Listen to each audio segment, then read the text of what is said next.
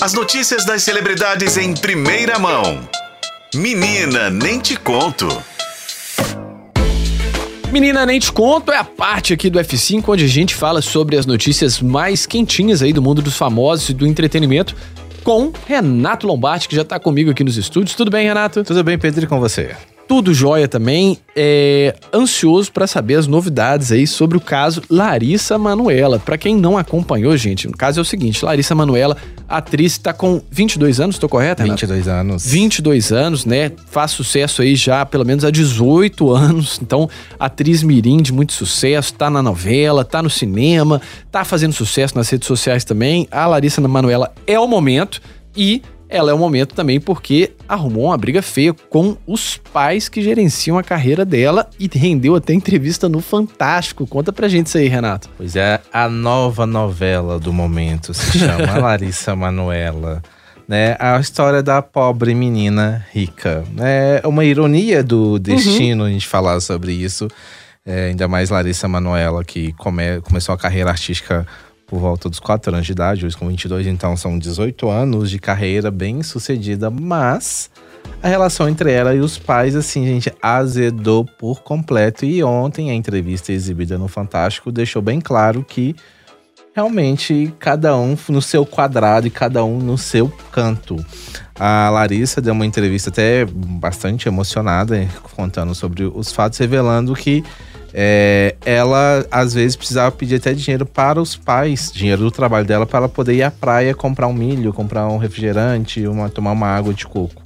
Uma, são, foram algumas revelações que repercutiram ainda, continuam a repercutir hoje, né? Porque a Larissa ainda é um dos assuntos mais comentados no Twitter. Acho que é Twitter ainda que fala, né? Ou X? Não sei. Ex-Twitter, né? É ex-Twitter. Gostei dessa definição é, porque ela revelou sobre isso e detalhes do acordo né, das empresas que ela era sócia junto com os pais. Em uma das empresas que detém, né, detinha até então a maior parte dos contratos da Larissa, porque são contratos assinados como pessoa jurídica, não como pessoa física.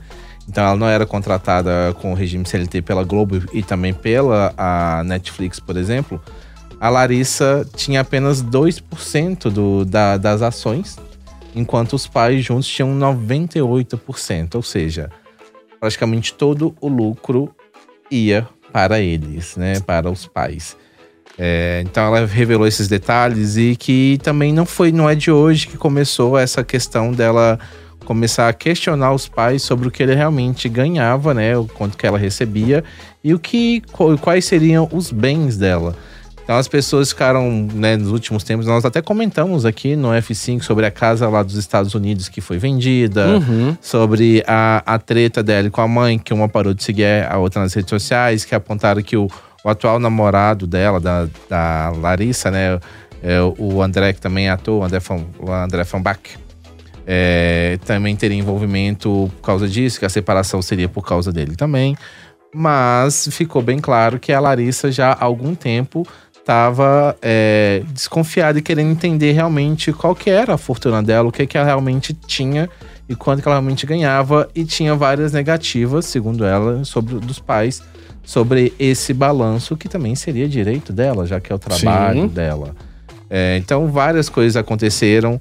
É, teve alguns trechos também de áudios, né, divulgados de conversas da Larissa com a mãe, que deixam entender em muitos momentos que a Larissa era apenas a galinha dos ovos de ouro dos pais. Uhum. É uma situação triste a gente fazer esse tipo de comparação, essa análise mais deixa a entender isso em alguns, algumas gravações que foram divulgadas. É, então gerou toda essa confusão. E no fim das contas, a Larissa falou que ela deixou 18 milhões para os pais para poder ter a paz dela, para comprar a paz dela. Então, uma quantia de 18 milhões para os pais e que ela está partindo, começando do zero, criou uma nova empresa em que ela é a única sócia, ela coordena, ela administra a própria carreira dela, está negociando os contratos, né, novamente os contratos que ela já tinha em vigor, renegociando para essa nova empresa, então para o dinheiro ir só para ela e os pais não terem mais direito a isso com a antiga empresa. Então, é uma confusão, é uma novela que eu acredito que ainda vai ter muita repercussão, porque teve muitos detalhes, né? Detalhes que até impressionaram, como por exemplo a Larissa falando que chegou a oferecer é, um novo acordo é, entre os acionistas né, da empresa, Uhum. que ela ficaria com 60%, os pais com 40%, mas os pais devolveram a proposta oferecendo para ele 60% e 40% para a Larissa. E além disso, segundo a Larissa, os pais queriam uma pensão durante 10 anos, equivalente a 6% do faturamento mensal da Larissa Manuela. É, rapaz, essa novela ainda vai repercutir. E interessante a gente ver como é que já tem advogado na coisa, né? A Larissa Manoela tá realmente, né, não literalmente falando, mas já tá armada, assim, dos direitos Sim, dela pra ela ir pra cima dos pais, né? advogados para poder fazer esse levantamento, para apoiá-la. Então, há alguns detalhes nessa história que precisam ainda ser esclarecidos, que ainda fica meio confuso. É um caso que dividiu opiniões também, muita gente criticando, ah, mas porque no Dia dos Pais, sensacionalismo, não é bem assim, é um caso que já estava todo mundo comentando com os burburinhos, eu acho que ela só pegou o momento para poder esclarecer, já que várias coisas vieram à tona, tá é, talvez tentando se encaixar, redescobrir o caminho dela nesse novo momento.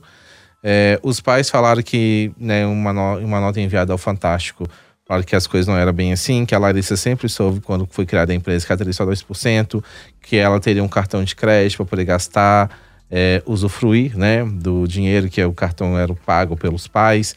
Mas no fim das contas, é todo o dinheiro que a Larissa ganhou com o trabalho dela. Que, como eu falei, que ela começou muito cedo, ela ganhou muito dinheiro como. Ela foi também muito importante para a SBT quando ela fez Carrossel com a Maria Joaquina. É uma novela que é reprisada com frequência pelo SBT, então cada vez que há uma reprise, os atores também ganham em cima da reprise, porque tem os direitos autorais de imagem. Ela assinou um contrato com a Globo é, que dizem que não foi um contrato é, baratinho, é um contrato com valores bem altos. Uhum. Tem contrato com a Netflix e ela é embaixadora de outras seis empresas nas redes sociais. Então ela faturou também nas redes sociais. Ela Então, tem grana. É muita grana envolvida nesse esquema. E é interessante a gente ver que por trás de toda criança muito talentosa, né, que tá aparecendo, tá fazendo sucesso, a gente sempre tem pais ali que são problemáticos. Não todos, né? Não vou generalizar, mas a gente tem casos muito famosos.